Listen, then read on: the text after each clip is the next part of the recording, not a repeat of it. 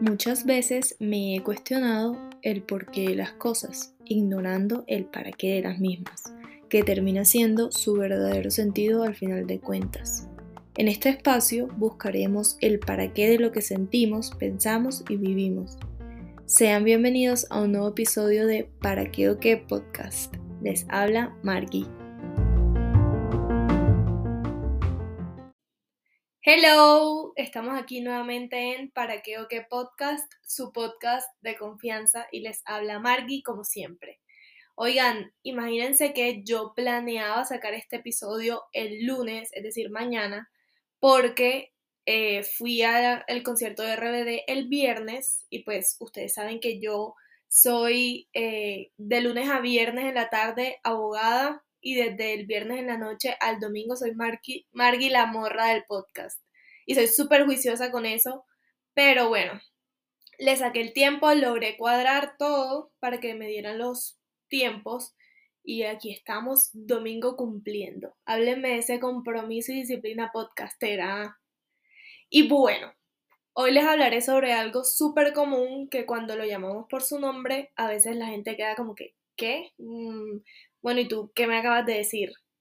En este episodio eh, les voy a hablar sobre el síndrome del impostor y cómo se presenta en nuestras vidas para ser de las suyas. Y bueno, ahora segmento dirigido para esas personas que quedan en rever cuando escuchan eso de síndrome de impostor, les traigo una definición traída por mi querido y a veces no tan confiable ChatGPT. A ver, dice, el síndrome del impostor, también conocido como impostorismo o síndrome impostora, es un fenómeno psicológico en el que una persona, a pesar de haber alcanzado logros significativos y poseer habilidades y conocimientos evidentes, siente que es un fraude o un impostor. Las personas que experimentan este síndrome suelen dudar de su propia capacidad y tienen miedo de que en algún momento se descubra que no son realmente competentes en lo que hacen. ¡Wow! Creo que la última parte de la definición me dice mucho más que la primera, pero está clara. Entonces, ¿qué sería el síndrome del impostor? Sería como em, esa situación que se presenta o ese sentimiento que tenemos que nos hace sentir que a pesar de que tenemos los logros ahí, que alcanzamos llegar al punto que queríamos, sentimos que realmente no somos tan buenos como para merecerlo. Es como un, mm, creo que soy tan inteligente por haber pasado ese examen que me maté estudiando. Mm, no, cero. Fijo fue algo de suerte o porque fijo estaba sencillo. Y bueno, ya con un poquito de contexto sobre el tema del que hablaremos hoy, quiero decirles que en el episodio pasado, para los que no lo escucharon, tuvimos a una invitada muy especial y de verdad que el episodio fue demasiado parchado. Hablamos muy bueno, así que si no lo has escuchado, frena este episodio, devuélvete y escúchalo para que te rías un rato. Y para los que sí escucharon, yo estoy botada. O sea, estoy regalando invitaciones, mejor dicho, a dos manos. Y hoy también les tengo una invitada espectacular. Hoy nos acompaña Vale Mesa, ¿Se acuerdan que en el primer episodio les dije que mudarme a Medellín me había permitido conocer a personas que admiro muchísimo y que han sido como una bendición? Bueno, Vale, es esa Vale que les mencioné. Hola Vale, qué gusto tenerte aquí en Para qué o qué podcast y que la gente nos escuche hablar que bien bueno que sí hablamos. Literal, bueno, hola, hola a todos, hola Margie. Bueno, para mí es un honor estar en este podcast. Desde que Margie me contó que iba a tener pues un podcast, que ese era su sueño, yo sabía desde el momento cero pues que iba a ser súper grande, que iba a tener mucho éxito. Entonces, para mí es un honor estar acá y pues porque sé que Margie le mete mucho cariño y ganas, entonces acá Ay, qué linda. ya vale. Y bueno, Vale y yo les vamos a dar un poquito de contexto. Nosotros trabajamos juntas, somos coworkers y creo que el trabajo ha sido mejor desde que trabajo con ella, en verdad. Ambas somos abogadas y nos conocemos hace poco, creo que fue este año, ¿no? Que nos conocimos. Pero en verdad hemos creado una amistad muy linda y hemos conectado muchísimo. Y creo que esa conexión de percibir las cosas como en forma tan parecida también ha, ha hecho que coincidamos en este tema del síndrome del impostor y es que ambas hemos sido víctimas de él y cuando Vale me ha dicho o me ha contado que lo ha vivido, que lo ha sentido, yo digo como estaba en estesa porque si ella es una dura y piensa como soy una impostora, apague y vámonos, o sea. Total, pero bueno, antes de meternos un poquito en el episodio, pues como que sí quería hablar algo de lo que hablabas en el episodio pasado y era sobre el tipo de amigas, pues sí me parece súper interesante porque existen muchos tipos de amigas y yo soy súper fiel creyente que existen amigas de vida y cuando uno hace clic con ciertas personas como que son amigas para toda la vida y Mark y yo hicimos ah. clic, entonces se, se quedan a ser amigas por toda la vida. Cero compromiso. O sea, ya nos casamos. Sí, sí, sí, sí. Listo. Y con el tema que vamos a ver, no, dale, dale. Aquí la gente tiene capacidad auditiva. Sí, ok. Creo que es un tema muy interesante porque todos hemos pasado por ese síndrome, pues, y creo que no nos damos cuenta. Como que uno se da cuenta cuando uno lo consulta o le dicen a alguien como, ay, yo sufro de este síndrome, pero realmente como que en el día a día uno no es como, ay, tengo este síndrome o me ha pasado esto, entonces, pues como chévere que las personas lo conozcan. Sí, de acuerdo. Y bueno, súper de acuerdo con lo que acaba de decir Vale eh, sobre el episodio pasado. Yo también siento que esta es una conexión que puede durar para toda la vida. Un momento tierno. Sí, sí, corazón. Y eh, también siento que es importante que hablemos de estos temas porque yo, por ejemplo, hace un tiempo no sabía que era esto, sino hasta que lo vi como en Twitter, una cosa así que dije, ah, esto es esto. Y sí lo he sentido. Entonces, eh, me parece que es común que la gente no sepa y que chévere que los que nos escuchen sepan, sepan cómo se siente vivir esto y que digan, probablemente lo he sentido, pero no sabía que se llamaba así o que si era un tema como que le pasa a mucha gente y que no es solo algo que siento yo. Entonces, vale, cuéntanos un poquito cómo has sentido este síndrome en tu vida, tipo, ¿tienes alguna experiencia en la que mirando hacia atrás digas, realmente fue un logro y mientras lo vivía dudaba de ser merecedora de ese logro. Margui, sí, pues yo creo que ese síndrome lo veo como más evidente en mi campo laboral o mm. como de estudio. Pues yo soy una persona que me considero responsable y no dejo las cosas como a la suerte o al azar. Pero, por ejemplo, si tenía un parcial, estudiaba mucho, pues hasta como sentirme segura, trasnochaba, madrugada, todo pero si sacaba un 5, yo pensaba más como, ah, eso era que el parcial estaba fácil, o pues como, ay, eh, no sé, el profesor pues sería que estaba como de buen genio, no sé, pero no pensaba era como, porque me esforcé, porque estudié, madrugué, no, pues como que era como si se dieran las cosas. Sí, de acuerdo, a mí también me pasaba full. Y creo que la experiencia que más noté que sufría del síndrome de impostor es que para la práctica estaba iniciando un proceso en una empresa que muchas personas querían entrar y el primer filtro, bueno, era el promedio, dependiendo de eso uno podía entrar o no, pues como a la entrevista y listo, pasé el primer filtro. Cuando llegamos a la entrevista, era una entrevista grupal. Me acuerdo que éramos cinco personas en EAFIT. Y cada uno tenía que hacer como una presentación creativa para conocernos. O sea, yo la di toda. O sea, literal, hice una presentación que era un acróstico. Bueno, paréntesis, Valentina es súper buena con todo lo que tenga que ser audiovisual. O sea, como la vieja le mete la ficha a una diapositiva, a una presentación. Fue madre, me imagino eso. Era o sea, el acróstico era como preguntas. Entonces, tipo, era como yo le hacía las preguntas a ellos, como tipo, ¿cuánto es dos por dos? Entonces me decían cuatro. Entonces ahí pasaba la pregunta, cuatro somos de mi casa. o sea, era así súper creativa, como, ¿qué fruta es bichi? ¿Qué fruta no? Mango. Les presento a mi perro, o sea, así súper creativa. Pero entonces empezaron a pronunciar como las otras personas, entonces uno, nunca se me va a olvidar, era como que el papá era como jefe en la ONU, pues unas cosas. Súper top. Súper top, yo era como, ay. La otra era, hablaba cinco idiomas, el otro tocaba mm. tres instrumentos, pues unas cosas que la verdad yo decía, no, pues son medio basiquito. Yo dije, no, acá no paso. Que mi perro mango. Sí, yo hablando de mango, pues la gente hablando de sus cinco idiomas, y yo mango, mango. Entonces, no, o sea, la verdad, yo salí y me acuerdo que yo salí y dije, no, no va a pasar, pues es que la gente es súper importante. Cuando, pum, siguiente filtro. Y pues a la larga terminé pasando, pues pasé, listo, me quedé, la di toda en el trabajo. Y creo que como que la experiencia que me dejó es como, pues si yo la di toda, o sea, la estoy dando toda, así no tenga 10 idiomas, todo, pero o sea, Valentina la dio toda y sí, se dio, pero pues no creían. No creían en ella, sí, es full común. Yo también siento que eso es como un muy buen ejemplo de lo que es el síndrome de impostor, como que nosotros estemos dándola toda, pero no somos conscientes de, esos, y, de eso y por eso dudemos de obtener un resultado o un logro. Como, pues, es que yo creo que lo pude haber hecho mejor, pero es como, hey, lo estás haciendo súper bien en comparación con el resto o con lo que de pronto, no tanto comparándonos con el resto, sino con lo que hubieras podido hacer antes. Y creo que eso también lo hablábamos una vez esta semana. Que era como la comparación no es con las demás personas, sino contigo mismo en un año, en hace un año, hace dos años, que como pararse y decir, mira el punto del que estás y lo que has logrado y a dónde has llegado, que hace un año no hubieras podido o no te lo hubieras imaginado ni siquiera. Total. Yo creo que Em, tengo bastante claro cuando viví este sentimiento de ser una impostora y fue cuando me gradué como abogada. También como parecido en la época en la que tú lo empezaste a sentir. Les cuento, pues. Yo cuando estaba en décimo semestre, el último de la carrera, por lo menos en mi universidad, yo decidí hacer un trabajo de grado. En derecho uno tiene la opción de hacer un trabajo de grado, hacer las prácticas, que es lo que estaba haciendo Vale.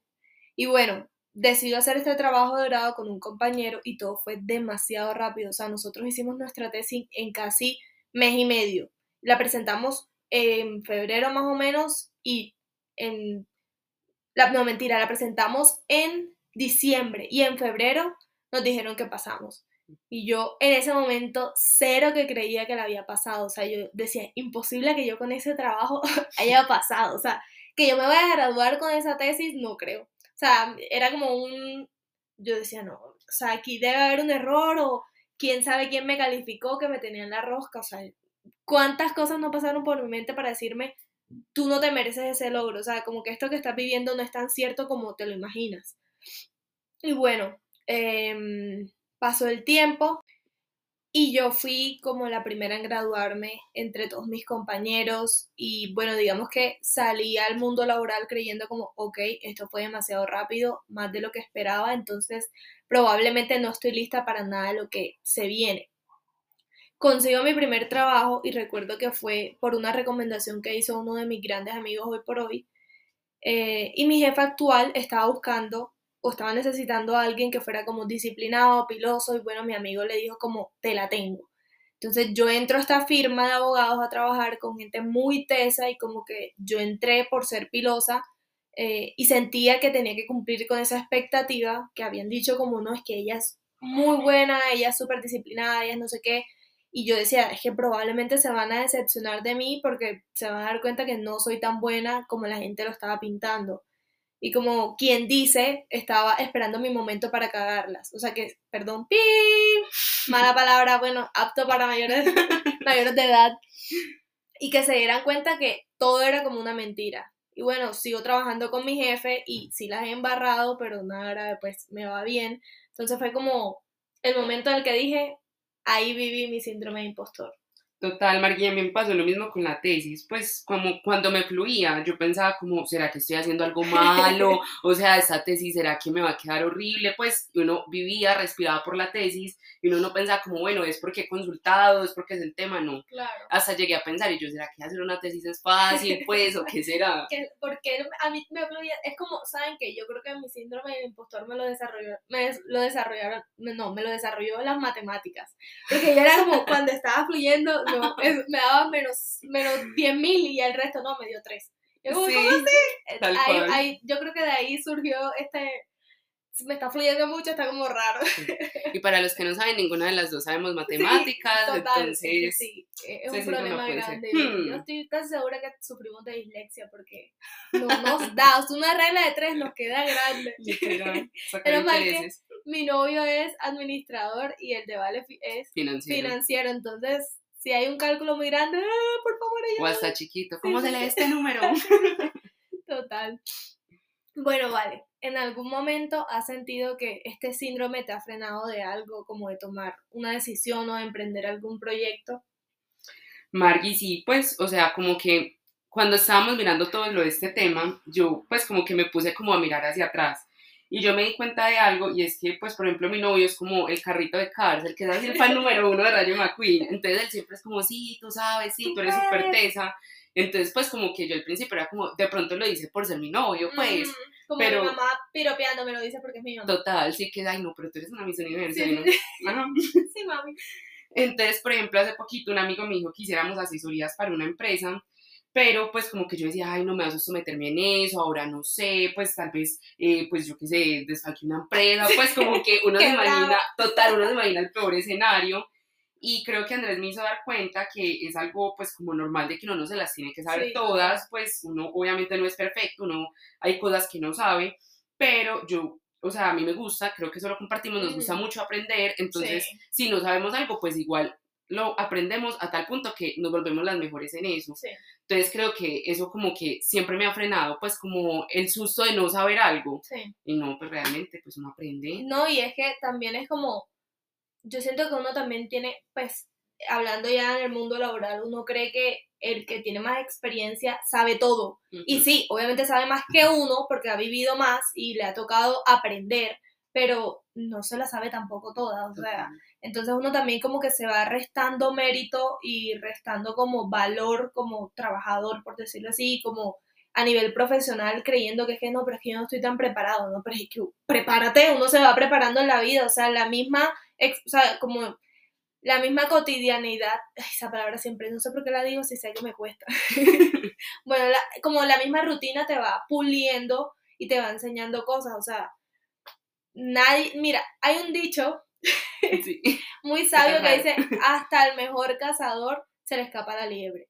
Entonces, pues nadie está exento de equivocaciones y no por eso somos malos o no vamos a cumplir con las expectativas. El error está ahí y creo que lo más bueno del error es que uno puede aprender de él y ya uno sabe cómo no hacer para repetir ese error.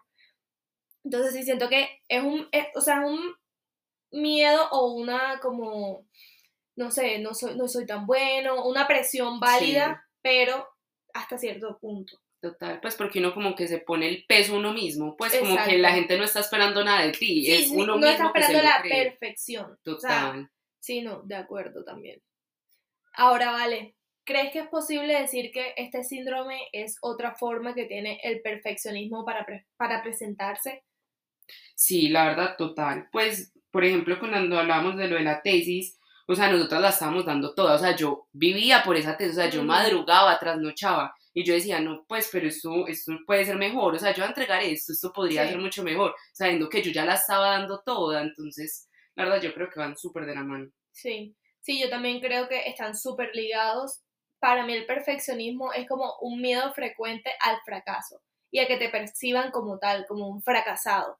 Y creo que por esto, quienes somos perfeccionistas, nos ponemos estándares altísimos de cumplir y somos como completamente estrictos con nosotros mismos porque es como tú deberías ser capaz de lograr eso y no lo estás haciendo. Y el síndrome del impostor es como, un, como ese sentimiento de que nunca será suficiente porque es que no estás haciendo las cosas tan bien como se pintan en tu mente. Entonces, creo que ambos escenarios eh, o en ambos escenarios la persona se presiona constantemente para ser lo mejor sin importar cuán bien ya lo está haciendo. O sea, no hay como un límite, como un, bueno, eh, hasta aquí. O sea, lo que estoy, lo que llevo o lo que, el trabajo que ya he hecho está bien y lo he hecho y me he esforzado y he dado lo mejor de mí, sino que es como un, tú puedes más, tú puedes más y como una vaina y no sé qué cosa tan rara, no. Total, y pues lo que estábamos diciendo, uno cree que las cosas son como por suerte, porque uno cree que lo que uno hizo no era tan perfecto. Entonces, pues uno dijo, ay, no, pues no hice también la tesis, esto es suerte. Y lo que decíamos, pues como uno se pone a comparar con las demás personas, entonces veíamos, por ejemplo, nuestro jefe. Decíamos, es que él es súper teso, él es todo. Pero pues la experiencia de nuestro jefe es nuestra edad, o sea, él nos lleva años luz. O por ejemplo veo a la Ubet con su perrita que es súper entrenada, súper juiciosa, entonces uno dice, ay, yo quisiera que así fuera Mango. Bueno, yo no sé quién es la Ubet, pero te entiendo. la amo, por favor, mírenla. Tiene, un tiene perro, dos gatos y dos conejos. Se llama la Ubet. La Ubet. Algún día va a ver este podcast. Ah, ok, Lau de Laura y, Bet de, Ah, ya, ya, ya, será que ese es el nombre. ya, ya, ya. Lo peor es que no sé cómo se llama. Pues Laura. Laura Ajá, pero no sé.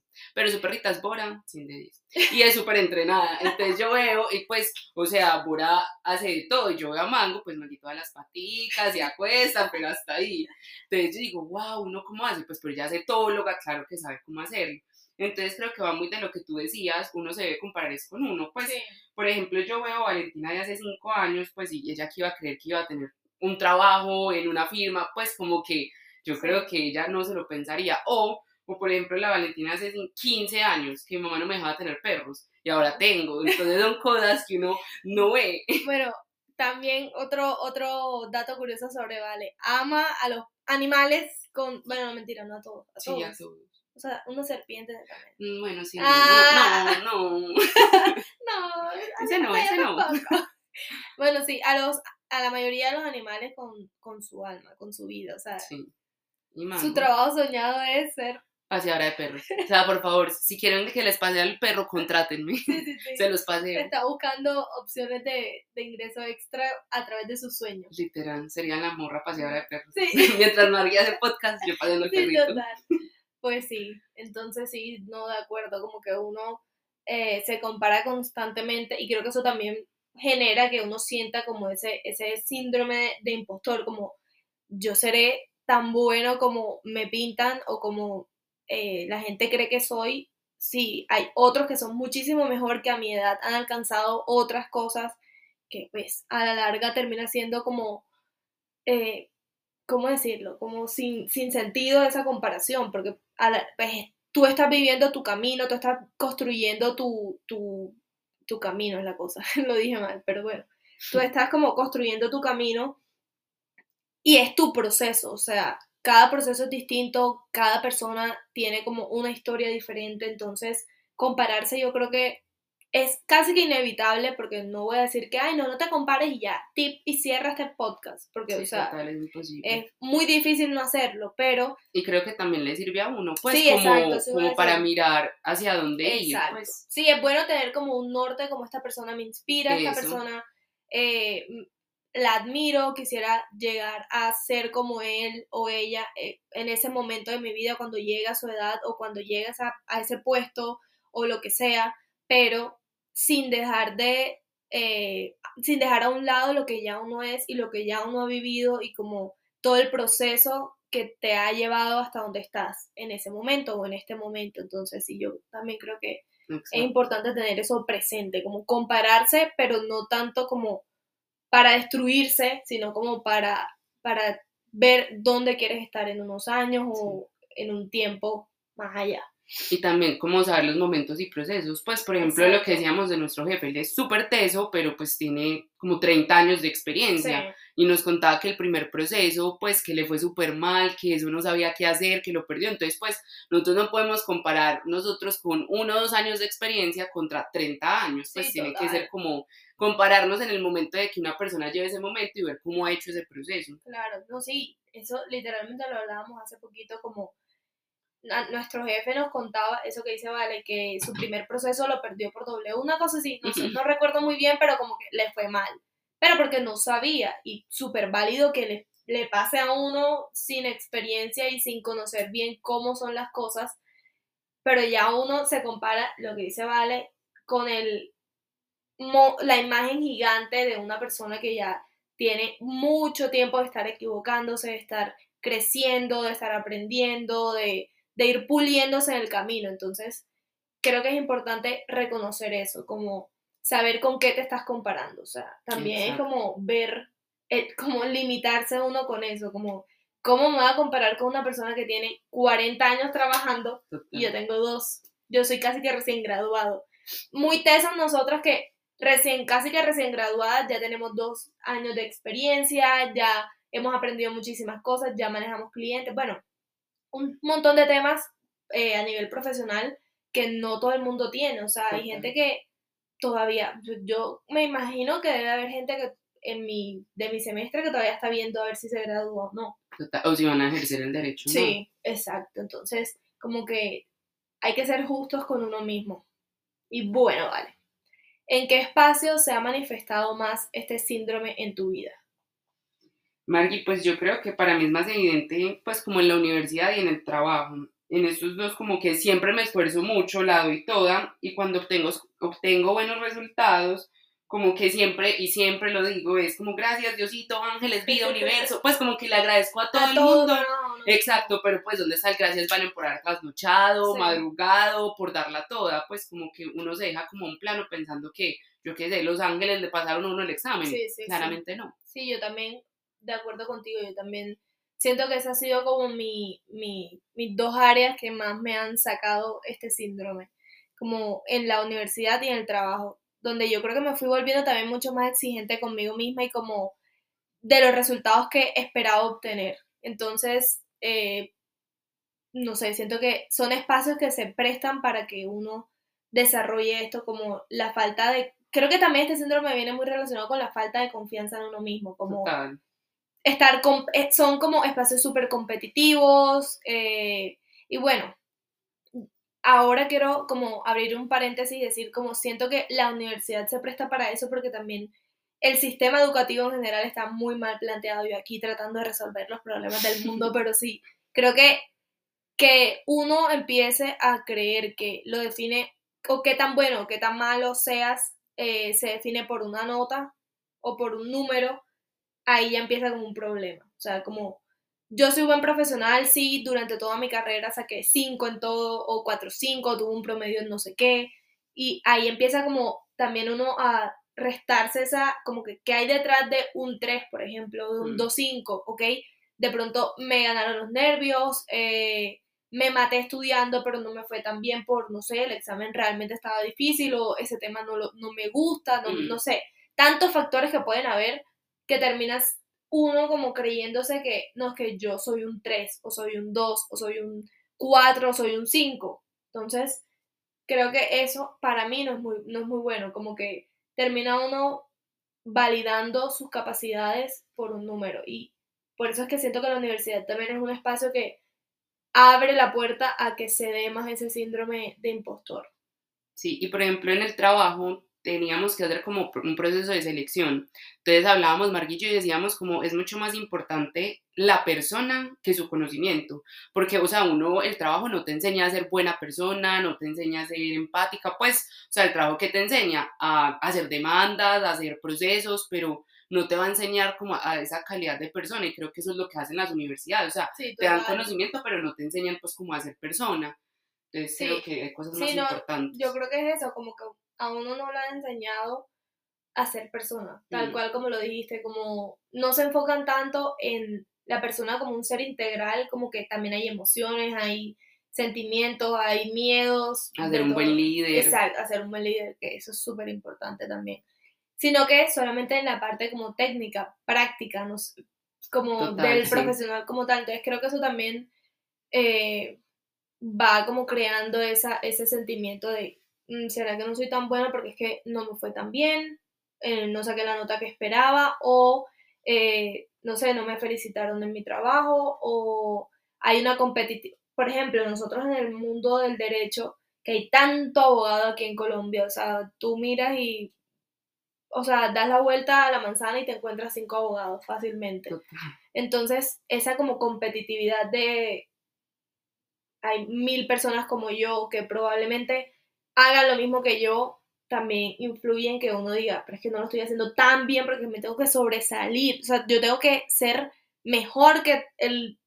¿Cuántos, cuánto, en cuánto irán? Hmm. Como 5 mil abogados que hay ahora mismo en Colombia. No, 500 mil. Que igual 5 mil. No sé. Ahí nuestras, nuestras matemáticas jugando a favor. Bueno, pues ahora viene una pregunta un poco más psicológica.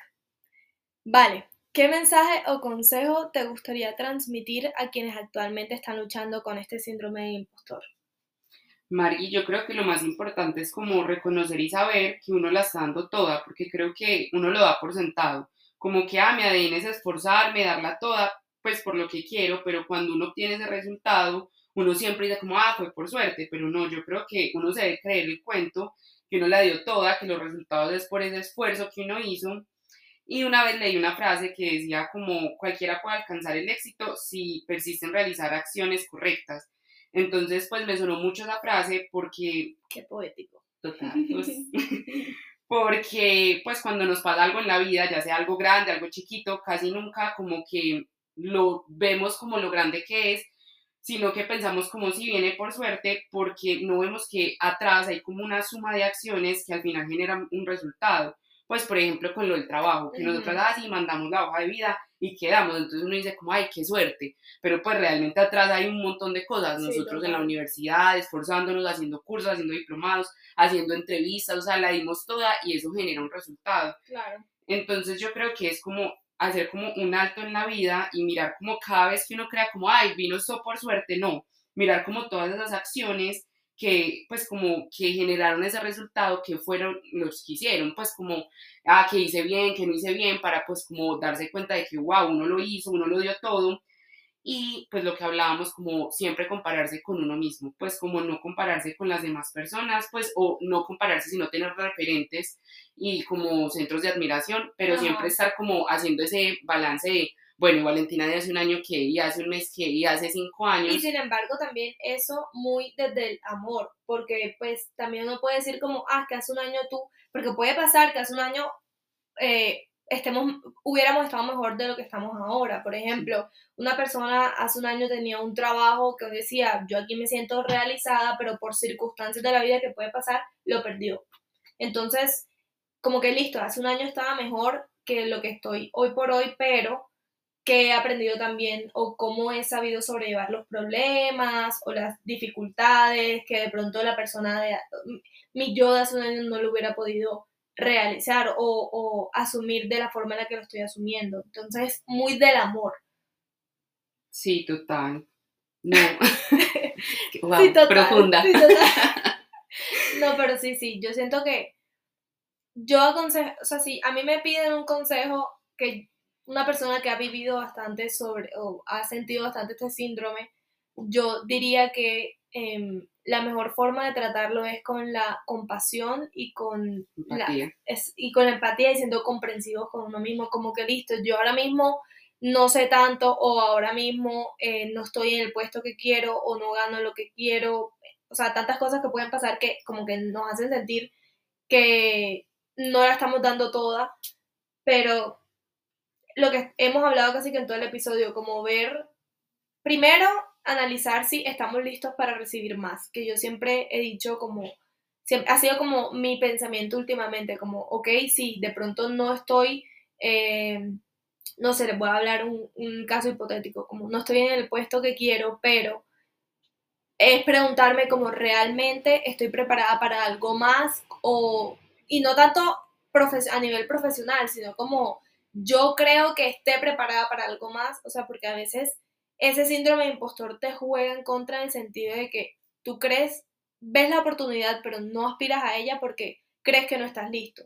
Como, mm, y también lo hablamos el viernes, no sé, creo, que decíamos como, probablemente eh, no sé, no, no estamos en el lugar en el que queremos porque no creemos ser merecedores de eso. Ah, y eso también es como el juego que, empieza a, aparecer por ese síndrome del impostor, como yo no me estoy creyendo ni siquiera que soy capaz de, ser o de, de lograr lo que en mi cabeza quisiera entonces, ¿cómo voy a hacerlo? O sea, ¿cómo voy a lograr o cómo voy a alcanzar eso que tanto quiero si, si yo no creo que soy capaz?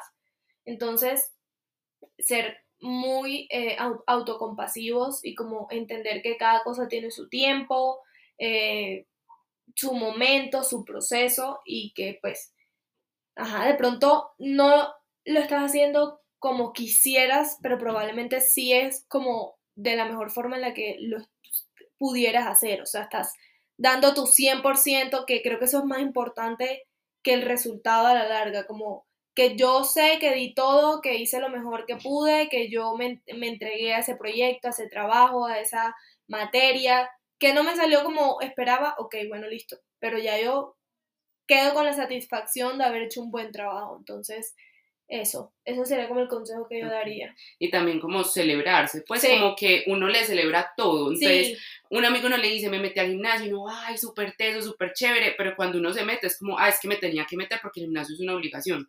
pues, ¿por qué? O sea, como celebrarse tanto las cosas grandes como pequeñitas. Eh, empecé a trotar y toda la vida había querido trotar, pues, como, pues, felicitarte, o sea, darte esa palmadita de, bien, Valentina, lo estás logrando. Creo que también es importante. Sí, creo que es como encontrar en ti mismo ese amigo que te aplaude. Como nosotros somos súper buenos para apoyar, apoyar a nuestros amigos cuando están tristes, cuando tienen rabia, cuando sienten que no están logrando como su objetivo principal en la vida, pero cuando se trata de nosotros sí somos como con la regla ahí mismo para decirnos que lo estás haciendo mal. Entonces es como, hey, sé tu propio apoyo, sé, tu, sé ese amigo que tú esperas eh, ser para tus amigos de verdad, o sea, tus otros amigos, no sé cómo, cómo decirlo, como... Sí. Sé esa persona que está ahí apoyándote y que, que tú esperas que tus amigos tengan. Entonces sí, sería como eso, literal, celebrarnos y ser muy... O sea, la conclusión de todo es como empezar a celebrarnos más los pequeños logros porque atrás de esos o detrás de esos logros está un montón de trabajo que debes celebrarte, que no todo el mundo está dispuesto a hacer y que tú sí lo hiciste y que bueno, listo, chévere que, que hayas logrado eso, pero mira más allá de ese, no sé, premio.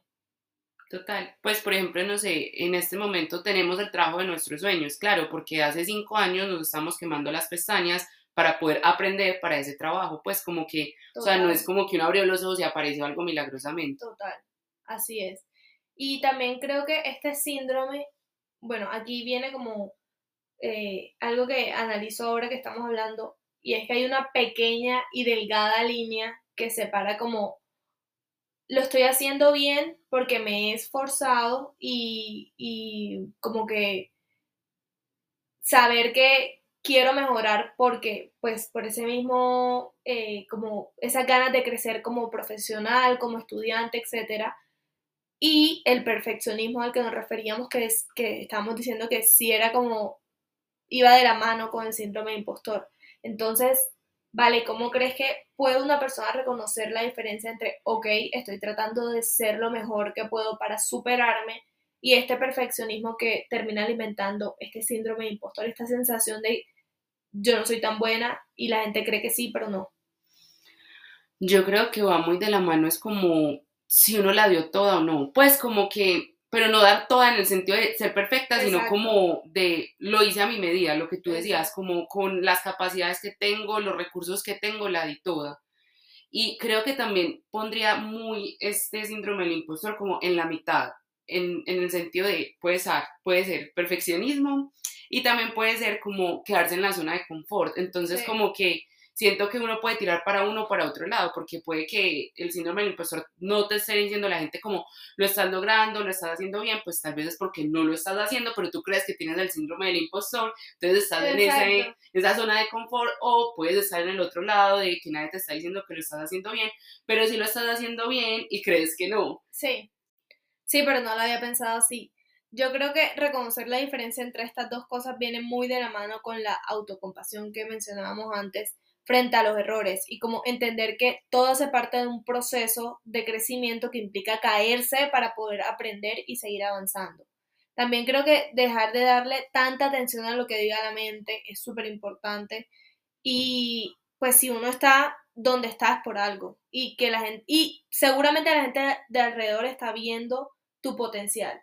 Entonces, yo creo que eso como ser tener autocompasión y no ser tan duro con uno mismo para poder como separar un poquito esa línea entre el perfeccionismo y eh, quiero dar lo mejor de mí, como estoy, estoy tratando de hacer lo mejor eh, dentro de mis capacidades, dentro de lo que sé, dentro de eh, el nivel del proceso en el que estoy y quiero dar lo mejor porque es que lo que estoy dando no es suficiente. Entonces ahí hay una línea diferente, o sea, hay una línea que lo separa y es la autocompasión para mí, como estoy dando lo mejor que puedo y hasta aquí no es como que hasta aquí doy y ya, no tengo más nada para ofrecer. Es como si uno dijera como que no voy a cambiar porque no quiero y porque así soy. no, sino como dale, sigue intentando que en algún momento vas a llegar a ese punto de que tú digas, ya las cosas me salen súper bien. Pero eso también es producto del el crecimiento y de, de, equivocarse y de eh, enfrentarse a problemas y, e ir superándolos poco a poco. Entonces, nada, eh, yo creo que como separar eso, como ser autocompasivo y entender que creo que estamos hablando súper repetitivas, pero es importante que quede claro como que hay que tener, tenerse paciencia. Como... Sí, total, ser el carrito de Cars, Sí. pues Sí, sí, sí. verse a uno como fan número uno, Sí. creer siempre en uno, celebrarse, Y bueno, en verdad que me encantó que haya, te hayas abierto para hablar de este tema hoy y qué delicia ha sido tenerte en este episodio. Muchísimas gracias por aceptar la invitación y espero que esta sea la primera de muchas otras más, porque hay muchos perritos de los que, de los que hay que hablar. Pero por supuesto.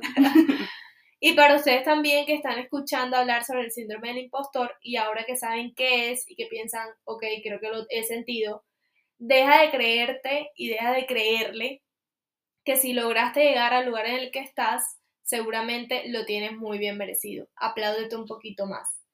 Gracias por escuchar este episodio de Para qué o qué podcast y nos escuchamos pronto. Gracias, Vale, por estar aquí. Chao, mil gracias. Y Bye. recuerden, sean compre- compre- comprensibles. Comprensibles. Ay, no. Eso va. Ay, no. Bye.